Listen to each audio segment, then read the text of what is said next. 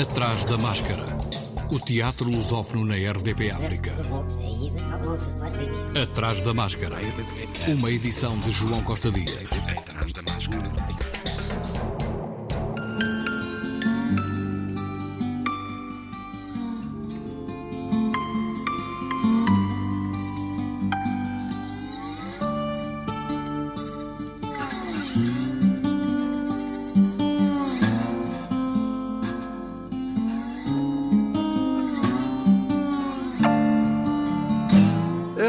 Amarrada Chuva de Camuchequeti, a partir do texto de Teodoro Wati, é uma produção da Cine com a Universidade Eduardo Mondlane e a Universidade Áquila, estreia a 16 de março em Maputo, no Teatro Scala. A encenação é de Maria Atália Adamugi e Vítor Gonçalves. Vítor Gonçalves, ao Atrás da Máscara, falou dos desafios que se colocaram até agora na transposição do texto para o palco? A transposição para o palco deste texto, enfim, a encenação, colocou-nos, evidentemente, grandes dúvidas, grandes trabalhos e grandes preocupações. Não só porque eh, é um texto que implica a participação de muitas pessoas. Nós estamos a fazer este espetáculo com 21 pessoas em cena, o que eh, não é comum. Eh, já praticamente em, em, em, nenhum país do mundo, já não se fazem uh, grandes produções. E estamos a falar, por exemplo, na Europa, de países onde existe um apoio uh, institucional ao teatro e em Moçambique não existe. Estamos a falar de uma produção que envolve no seu total mais de 30 pessoas. É muito complexa, sobretudo do ponto de vista não só da gestão destes recursos humanos, mas também dos meios financeiros que implica uh, geri-los. Digamos que este desafio financeiro que nos obrigou a recorrer amplamente a apoios privados, que felizmente vão existindo em Moçambique, é o primeiro desafio. O segundo uh, diz respeito justamente a encontrar os meios de produção que permitem levar o espetáculo até ao fim. O espetáculo é, o texto, aliás, é antes de mais uma reflexão sobre um Moçambique cada vez menos existente. Ou seja, é uma, uma abordagem, é uma, é uma, é uma viagem a, a um conjunto profundo de valores, de redes sociais, de hierarquias, de relações eh, entre os sexos, de relações de poder, de relações eh, antropológicas, se quiseres, que existiam desde sempre entre os povos, desde sempre, enfim, desde pelo menos o século X, eh, entre os povos que uh, habitavam naquilo que hoje é Moçambique e que continuam a existir num determinado meio uh, ainda hoje. Um, porque é que isto nos interessou? Porque é que no século XXI nos interessou em Maputo, que é uma, enfim, uma, é uma cidade bastante cosmopolita, interessou-nos justamente para tentar criar aquilo que nós tentamos há muito tempo, que é uma dramaturgia moçambicana. A amarrada chuva de Camuchequeti, a história de uma terra onde as maforreiras são catedrais, onde o sol que é rei e dita os tempos da existência, só peca quando, em vez de criar, seca. Um paraíso prestes a perder-se, porque, no entretanto, em Camuchequeti, a chuva está em greve. A amarrada chuva de Camuchequeti, com, entre outros, Adelino Branquinho, Fernando Macamo, Horácio Guiamba, Josefina Massango, Lucrécia Paco e Violeta Mbilano.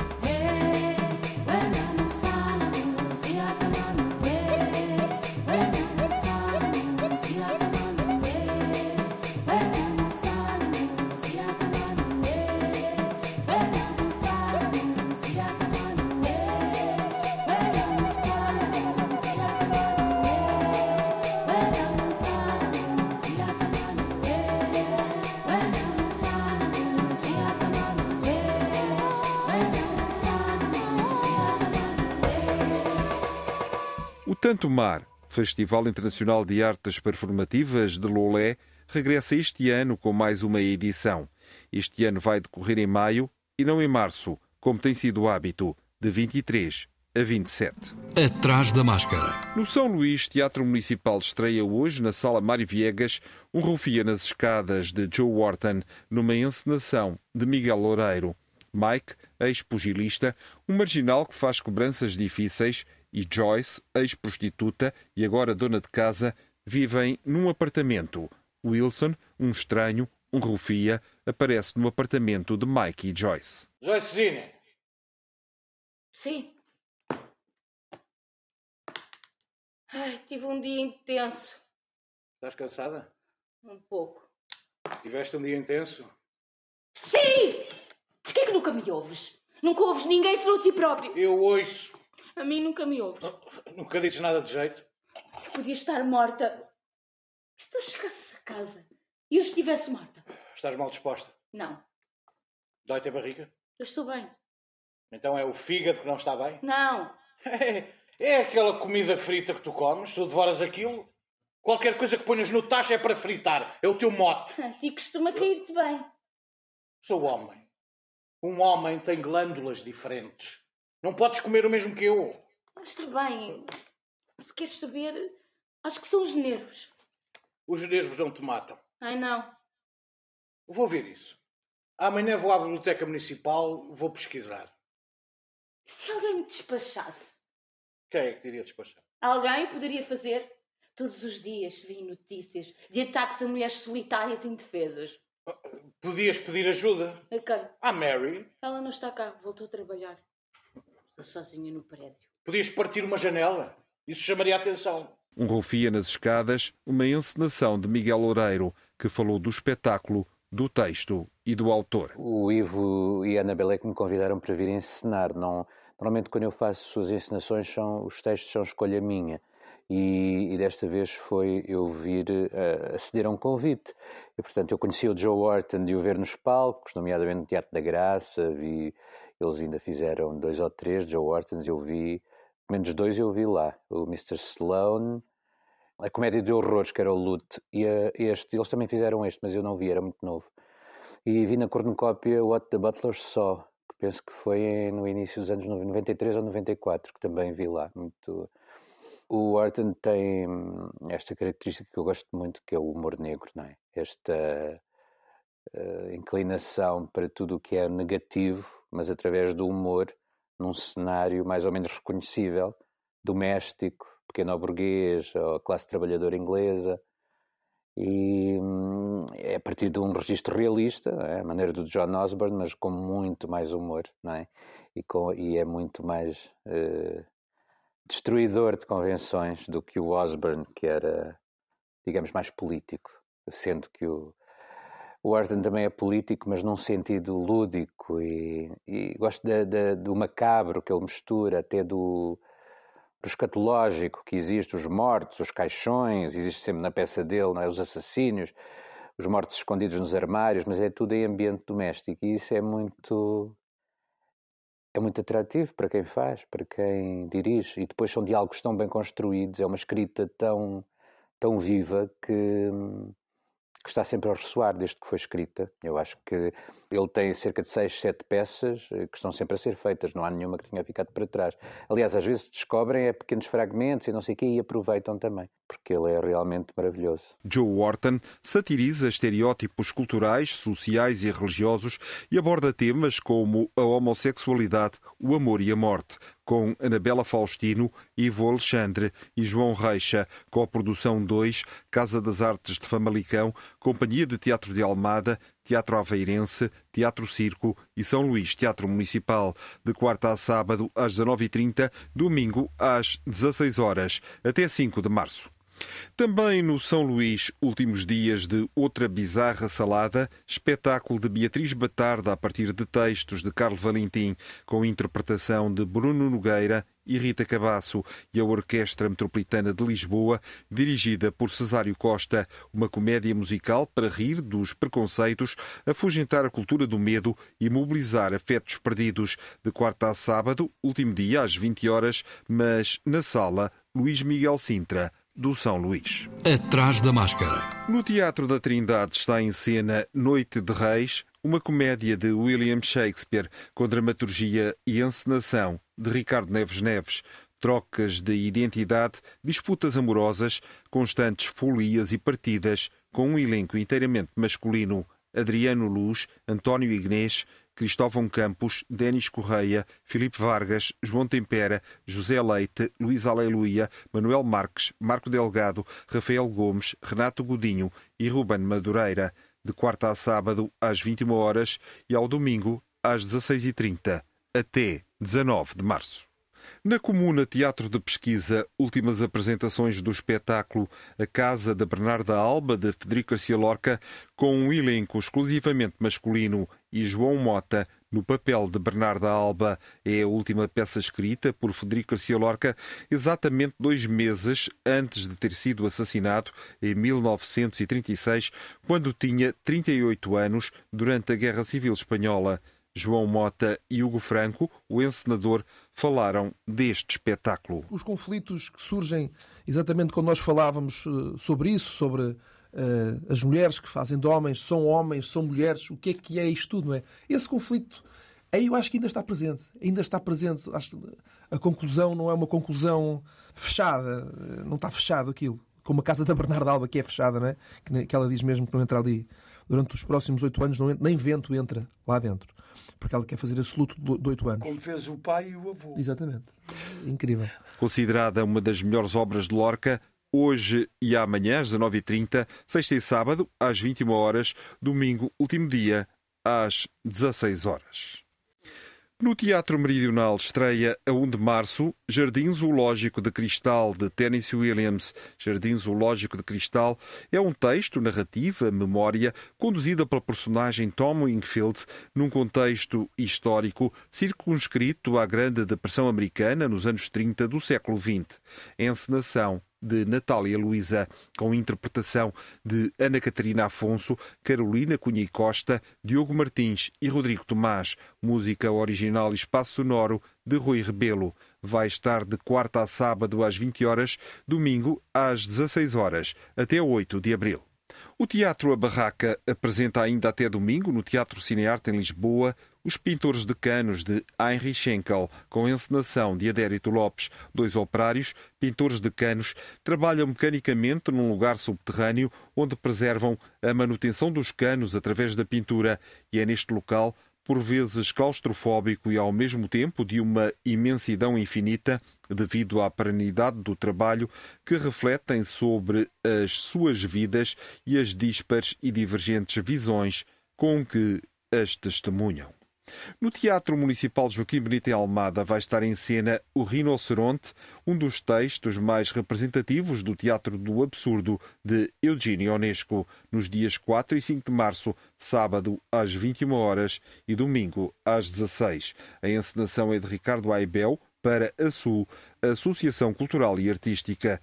Um rinoceronte atravessa a toda a velocidade uma rua de uma cidade pacata. Traz consigo a rinocerite, uma doença que contagia progressivamente os habitantes do burgo, tornando-os conformistas e uniformizando-lhes o pensamento até os converter em rinocerontes. Rinoceronte na sala experimental, dias 4 e 5 de março, sábado às 21 horas e domingo às 16. Texto de Eugênio Onesco, encenação de Ricardo Aibel, tradução de Luís Lima Barreto, interpretação de David Almeida, Dinis Gomes, Duarte Guimarães, Graciano Dias, Ricardo Aibel, Rita Durão e Sofia Marques. Atrás da máscara. O Teatro Estúdio Fonte Nova estreia em abril, no Fórum Municipal Luísa Todi, em Setúbal, O Último Galinheiro, um espetáculo sobre os fantasmas da liberdade enjaulados em metáforas de um aprisionamento animal. A partir de El Último Galinheiro, de Manuel Martínez Midiero, um trabalho que tem a encenação de José Maria Dias e cenografia de José Manuel Castanheira, uma cocriação com a Bruxa Teatro de Évora.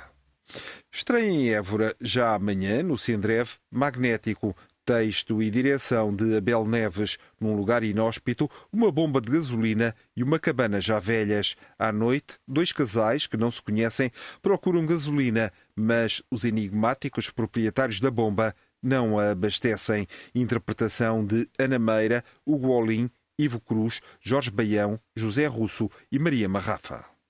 No Centro Cultural Olga Cadaval estreia dia 24 e repete dia 25, sábado, a Descida para as Cinzas, de Jaime Rocha, interpretação de Ruth Lizardo, encenação de Paulo Campos dos Reis, que falou da sua criação. Esta Descida para as Cinzas uh, parte do, do texto homónimo do Jaime Rocha, que está integrado na obra O Jogo da Salamandra e outras peças. É uma das peças que integra esse livro, que está editado pela, pela Relógio d'Água e nós, como temos vindo a fazer de há cerca de cinco anos a esta parte, temos vindo a, a levar à cena imensos textos do, do, Jaime Rocha, que é o nosso dramaturgo residente.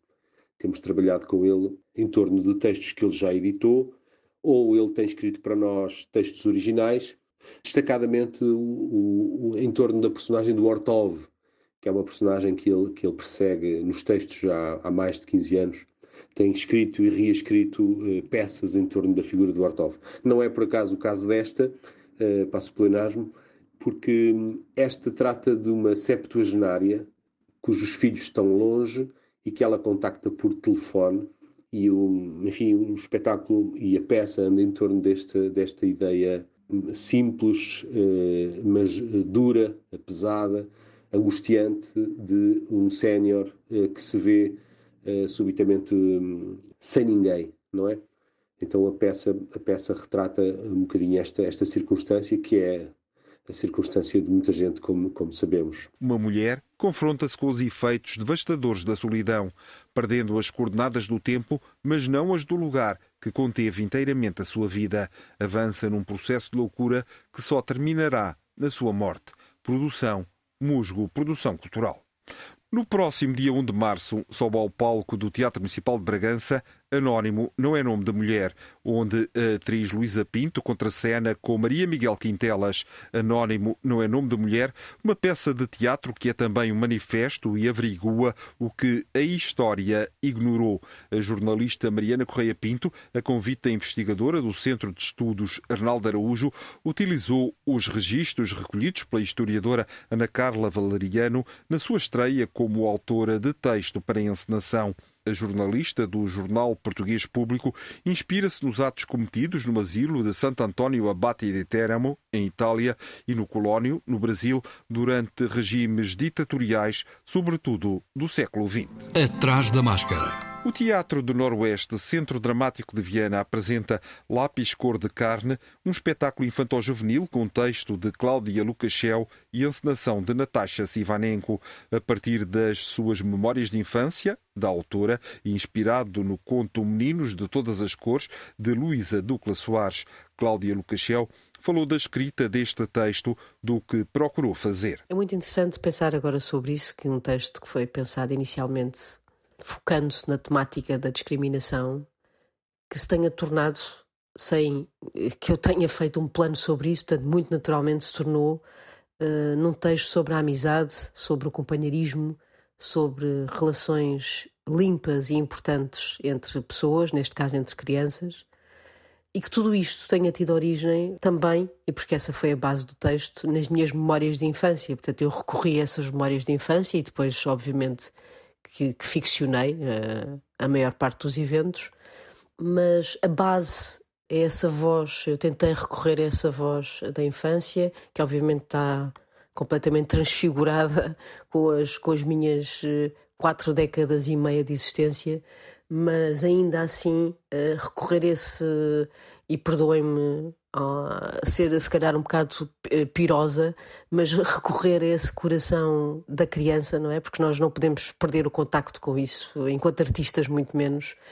Uh, mas eu julgo que foi por isso que o texto, muito naturalmente, se tornou num texto, num manifesto sobre a amizade e sobre a defesa de valores que são importantes entre as pessoas, porque é um texto que eu sinto que tem o meu batimento do, do coração, que é o meu coração de criança, não é? Que há de ser sempre o mesmo se eu não me deixar eh, transfigurar completamente pela vida dos adultos. Interpretação de Alexandre Calçada, Alexandre Martins, Marta Bonito e Ulé Baldé.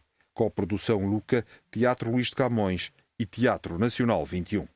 No Teatro Municipal Joaquim Benite, há Aquilino Ribeiro para crianças, a Companhia de Teatro de Almada apresenta Romance da Raposa, a partir do romance homónimo de Aquilino Ribeiro, com adaptação e encenação de Teresa Gafeira e com música original de Alexandre Delgado. Espetáculo dirigido a toda a família vai estar em cena até domingo. Nos dias úteis estão disponíveis sessões, mediante marcação, para grupos organizados. Música original de Alexandre Delgado.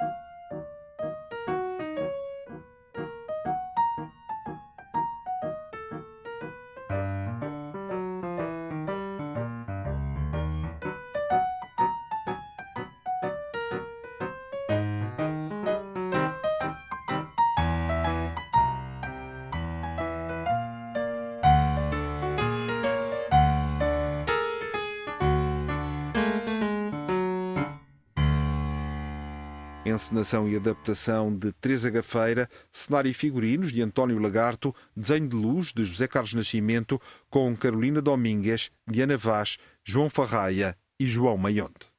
Capuchinho, pelo Teatro Plage, amanhã no Centro Cultural de Alcaíns, às 10h30 e às 14h30. Uma peça montada a partir de inesperados contrastes que servem para iluminar cada um dos seus elementos. Personagens animadas, de carne e osso e inanimadas os objetos do cenário. Encenação de Paulo Lage, interpretação de Sheila Lima, Duarte Melo e Carolina Branco. Atrás da máscara. Em Coimbra, a partir de uma reflexão sobre o que é isto de ser europeu, Ricardo Correia e Vanessa Sotelo apresentam peças breves sobre uma egoísta chamada Europa, amanhã, pelas 18 horas, no Bar do Teatro da Cerca de São Bernardo. Estas peças de teatro conduzem a uma viagem ao coração da Europa a partir de vários ângulos, diferentes sensibilidades e vozes sobre a construção da identidade individual, nacional europeia. É também um projeto dramatúrgico inserido no doutoramento de Ricardo Correia, Política, Resistência e Prática Dramatúrgica na Contemporaneidade, um estudo de caso realizado na Universidade de Coimbra com a orientação de Fernando Matos de Oliveira, o qual terá os comentários a seu cargo. A entrada é livre e aberta a todos os públicos. As companhias de teatro Asta da Covilhã, Bal 17 de Serpa, Dorfeu AC de Águeda e o Teatrão de Coimbra, quatro estruturas profissionais de artes performativas fixadas no Centro e Alentejo estão a participar desde o início deste mês na residência de criação artística no Cineteatro Municipal de Castro Verde. Este encontro pretende desenvolver um trabalho conjunto na criação e encenação do espetáculo Revolution, partindo da celebração dos 50 anos da Revolução Portuguesa do 25 de abril. O Teatro da Cidade procura uma pessoa negra, intérprete criadora, para integrar a equipa do seu próximo projeto a partir de A Missão, de Einer Müller. O espetáculo será uma criação coletiva. Candidaturas até dia 28, com currículum vitae, fotografia e carta de motivação para geral.teatrodacidade.pt. O Atrás da Máscara está de regresso na próxima quarta. Até lá, e se puder, veja teatro. Boa semana. Atrás da Máscara.